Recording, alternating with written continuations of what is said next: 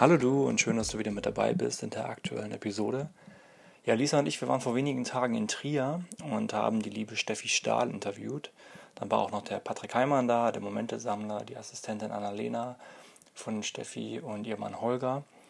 Und wir hatten einfach ein wundervolles Gespräch in der Praxis von Steffi.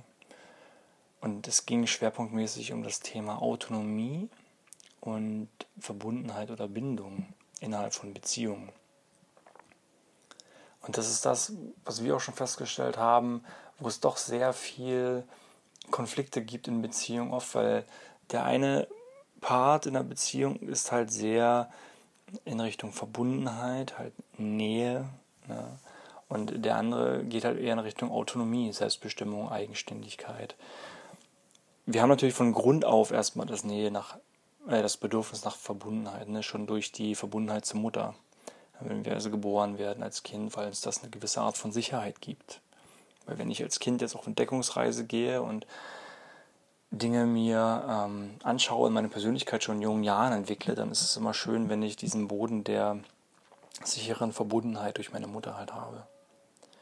Und in Beziehungen kennzeichnet sich vor allem diese Verbundenheit dadurch aus, dass wir uns Nähe wünschen, dass wir, auch wenn Dinge mal schwierig werden, wenn wir also einer Belastung ausgesetzt sind, dass wir uns dann gegenseitig unterstützen, füreinander da sind, uns gegenseitig Vertrauen entgegenbringen.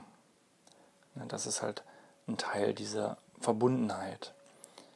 Und das kann sogar manchmal so weit gehen, man spricht davon auch dann von Symbiose, wenn du als Partner deine Individualität so ein Stück weit abgibst und sagst, du fungierst eigentlich nur noch als Paar. Also nur noch wir, nur noch wir. Ähm, das passiert meistens auch am Anfang, gerade wenn du so in dieser Verliebtheitsphase bist, dann ist ja dieses ganze Glück, das du empfindest, ähm, das äh, kommt halt auch von deinem Partner sozusagen und äh, das hast du erst, also diese Phase klingt also erst ab, wenn, wenn wir dann eine Weile in einer Beziehung sind und dann also merken, nee, unser Partner ist dann doch eigentlich ein Individuum. Wir sind ähm, doch äh, ja, zwei unterschiedliche Menschen. Es gibt aber auch Paare, wo das halt eine ganze Weile so anhält. Und dann muss man, denke ich, immer halt gucken, okay, inwiefern ist das halt auch noch für beide Partner letztendlich gesund, solange einer nicht darunter leidet. Ist das, ähm, ist das okay? Ja, weil das Thema, klar, wir haben auf der einen Seite die Grundbedürfnisse, aber es kann auch zu Grundängsten kommen. Ja, zum Beispiel Bindungsangst. Und Bindungsangst bedeutet ja, dass wir dann diese Angst zum Beispiel dann haben, in eine Abhängigkeit zu geraten oder in eine Kontrolle zu geraten. Dass wir halt dann sagen, so, boah, nee, in einer Beziehung habe ich dann nicht mehr die Freiräume, ich kann dann nicht mehr das machen, was ich möchte, ähm, weil ich mich dann absprechen muss mit meinem Partner, äh, ich muss dann Kompromisse äh, eingehen ähm, und so weiter. Das sind dann die Dinge, die ich dann äh, in der Bindung halt auch haben kann. Das ist so bei Autonomie aber genauso. Ja, also bei Autonomie, wenn du zu autonom bist, kann es auch sein, dass du dich dann zu sehr isolierst, dass du zu sehr in deine, ja, in deine eigene Richtung gehst. Dann kann es auch sein, dass du dann vielleicht einsam bist, dass du dich dann alleine gelassen fühlst oder ja, das sind also so Dinge, die, die in der Autonomie halt kommen. Und das pendelt immer so ein Stück weit hin und her. Also einmal die Angst, wie gesagt, vor diese Abhängigkeit und Hingabe und auf der anderen Seite so die Angst, Selbstwertung und Einsamkeit. Ja, das sind so diese vier, Grundängste, vier Grundängste. Fritz Riemann spricht ja darüber auch in seinem Buch, die Grundform der Angst, und das ist halt auch ein Teil davon. Ähm, also wir haben auf der einen Seite, wie gesagt, immer diese gegensätzlichen Bestrebungen. Das ist halt ähm, relativ spannend, weil die Dinge auch lustigerweise, ähm, ich sag mal, variieren können. Der eine kann dann mal bindungsstärker sein, der andere ist autonomer dann irgendwann wechselt das. Und dann sind die Rollen so ein Stück weit vertauscht. Und autonom heißt ja jetzt auch nicht unbedingt so, ja, ich gehe direkt in die Einsamkeit, sondern autonom kann zum Beispiel auch heißen, ich bin im Hier und Jetzt und ich nehme meine Sinneseindrücke zum Beispiel so wahr, wie sie sind. Oder ich drücke mich vor allem auch so aus, wie ich das jetzt möchte. Ich drücke jetzt meine Gefühle so aus, wie ich möchte. Ja. Ohne jetzt äh, ich sag mal übertrieben gesagt, auf die Bedürfnisse des anderen einzugehen, sondern ich habe jetzt meine Gedanken, ich habe meine Gefühle und ich teile die mit. So, das ist auch eine Art von, von Autonomie oder ich bin zum Beispiel sehr spontan und sehr offen für generelle Dinge äh, in einer Beziehung. Und in einer Beziehung ist es eigentlich so, was wir halt auch immer sagen, sei eins, aber trotzdem noch, äh, ja genau, und trotzdem noch zwei. Ja, also jeder hat trotzdem sein eigenes Leben, jeder hat zum Beispiel auch noch seinen eigenen Freundeskreis, er macht eigene Dinge, hat seine eigenen Hobbys und ein paar Vorlieben, die vielleicht der andere Partner nicht hat. Und das sind so diese, diese Freiräume und auch so diese, ich sag mal ein Stück weit, diese Privatsphäre, die es auch okay ist zu haben in einer Beziehung, meines Erachtens nach. Mm, weil wir einfach, wie gesagt, Individuen sind. Und diese Individualität sollten wir auch nicht unbedingt aufgeben. Weil diese Beziehung ist ja, ich sag mal, wir kommen zu diesem Projekt Beziehung zusammen. Das ist ja auch ein wunderschönes Projekt. Ähm, aber wir haben nach wie vor halt einfach auch unser Ding, was wir machen. Und da können wir uns auch entwickeln, diese Freiheit zu haben, weil auch dieses Loslassen, dieses Freiheitsdenken ist auch eine Form von Liebe. Natürlich genauso wie die Verbundenheit, diese Suche nach Nähe, nach körperlicher Verbundenheit, nach Wärme, ähm, nach Unterstützung, nach gegenseitigem Support. Ähm, das ist ne, schön, wenn ich natürlich weiß, dass ich mich auf meinen Partner verlassen kann, dass mein Partner ähm, für mich da, da ist. Ja.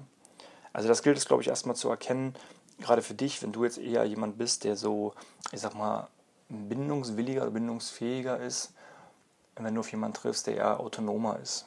Ja, wie, wie geht man letztendlich damit um? Und ich glaube, da ist es wichtig zu erkennen, dass zwischen den beiden Polen Beziehungen generell eigentlich immer so hin und her pendeln.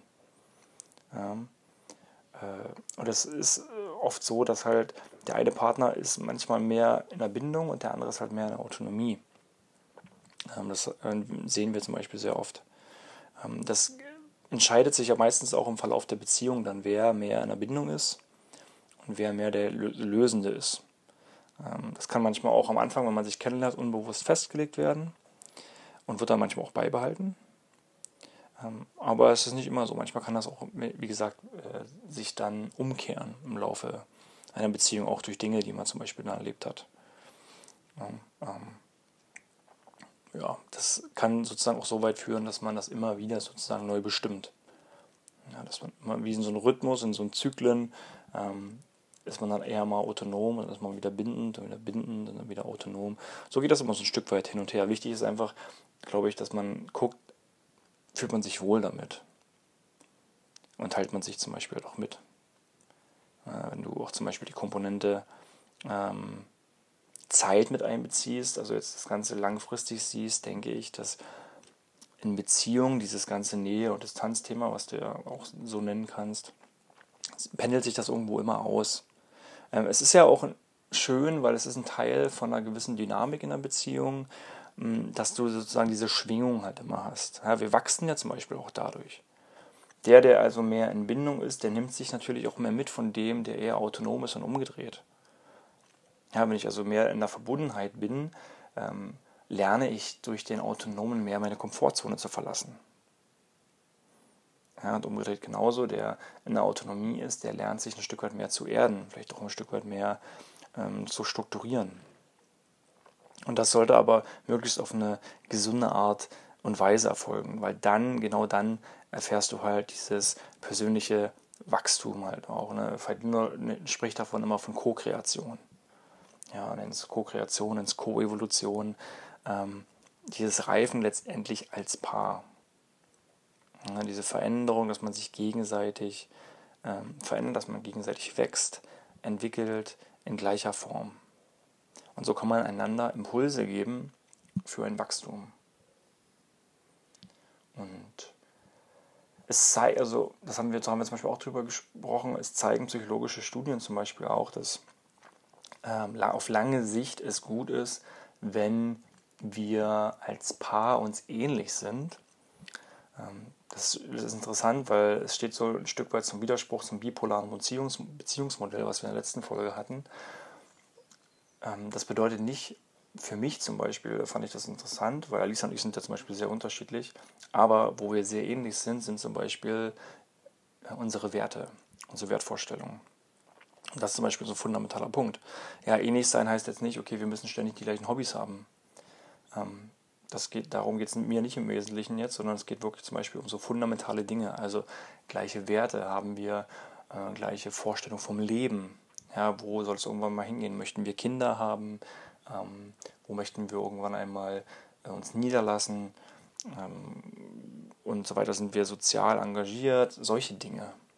Ja, also größere Sachen, die unser Leben mehr prägen. Ähm, da ist es, glaube ich, schon von Vorteil, wenn wir einfach eine gleiche Überzeugung und gleiche Wertstellung haben.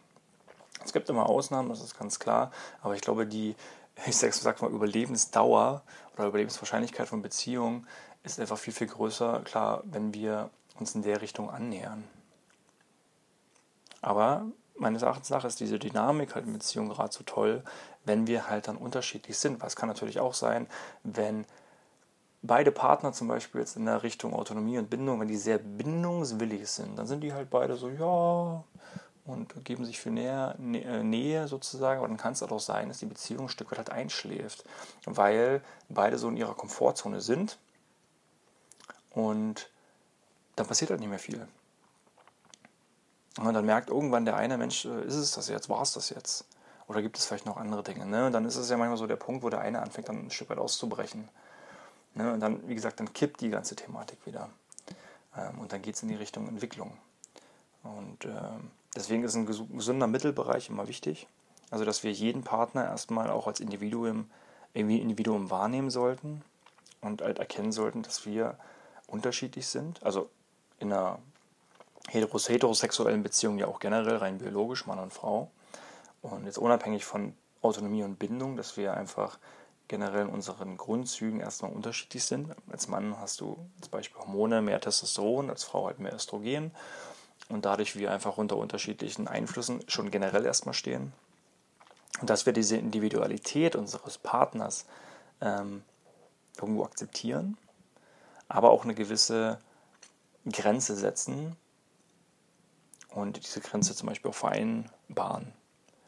Und wir sind ein Paar, wenn wir uns zum Beispiel halt auch als Paar fühlen.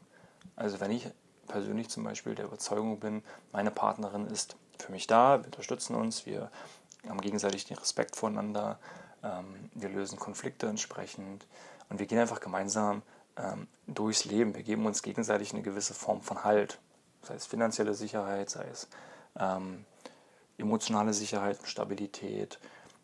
Und das ist halt wichtig. Das muss nicht mal unbedingt immer im, im gleichen Raum sein, sondern es kann natürlich auch über ähm, mehrere Räume hinweg sein. Wenn ich weiß, mein Partner ist jetzt gerade irgendwo unterwegs, bin ich ihm trotzdem auf eine gewisse Art und Weise verbunden. Und die Beziehung, die wir führen, hat eine gewisse Art von Exklusivität. Also sie unterscheidet sich wesentlich von Beziehungen anderer Menschen. Ne, also, dass wir nicht in diese Falle tappen, uns mit anderen dann zu vergleichen. Wir tun das unterbewusst manchmal ein Stück weit. Aber was machen die, was machen die? Wenn dir das als Inspiration dient, finde ich das auch gut. Aber ansonsten, das hat mal jemand gesagt, äh, der Vergleich ist des Glückes Tod. Und ich fand das ein schöner Satz. Weil es kommt darauf an, wie du dein Leben lebst. Es kommt darauf an, wie du deine Beziehung lebst. Und ich glaube, wenn man sich so ein paar generelle Fragen stellt, wie wo wollen wir als Paar hin, wo möchte ich als Individuum mal doch hin und wie lässt sich das miteinander vereinbaren. Und vor allem, wenn ich merke, ähm, ich brauche jetzt zum Beispiel gerade mal den Abstand als Beispiel, dass ich das mitteile, dass ich zum Beispiel sage, hey, das hat jetzt nichts mit dir als Person oder als Partner oder als Mensch zu tun, sondern ich jetzt für mich zum Beispiel als Mann, ich brauche einfach mal meine Zeit für mich. Ich muss einfach mal sagen, ich gehe jetzt mal zwei, drei Tage, äh, beschäftige mich nur mit mir oder treffe mich nur mit meinen Freunden und so weiter. Und dann habe ich vielleicht auch mal wieder Momente und Tage, wo mir sehr nach Nähe ist, sehr Verbundenheit ist und bei der Frau zum Beispiel genauso. Und dann ist es wichtig, dass man das einfach kommuniziert.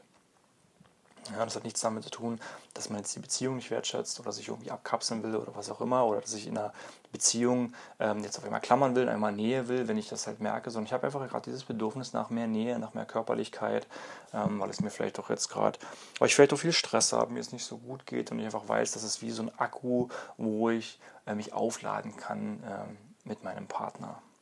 Ja, also immer dieses schöne Pendel, immer dieses dynamische Hin- und Herschwingen. Ich glaube, das ist generell eine gute Mitte, eine gute Balance, die man in dieser äh, vermeintlichen Gegensätzlichkeit zwischen Nähe und Distanz oder Autonomie oder Bindung ähm, erreichen kann. Also dass wir es erstmal erkennen und dann wissen, wie gehen wir äh, damit um.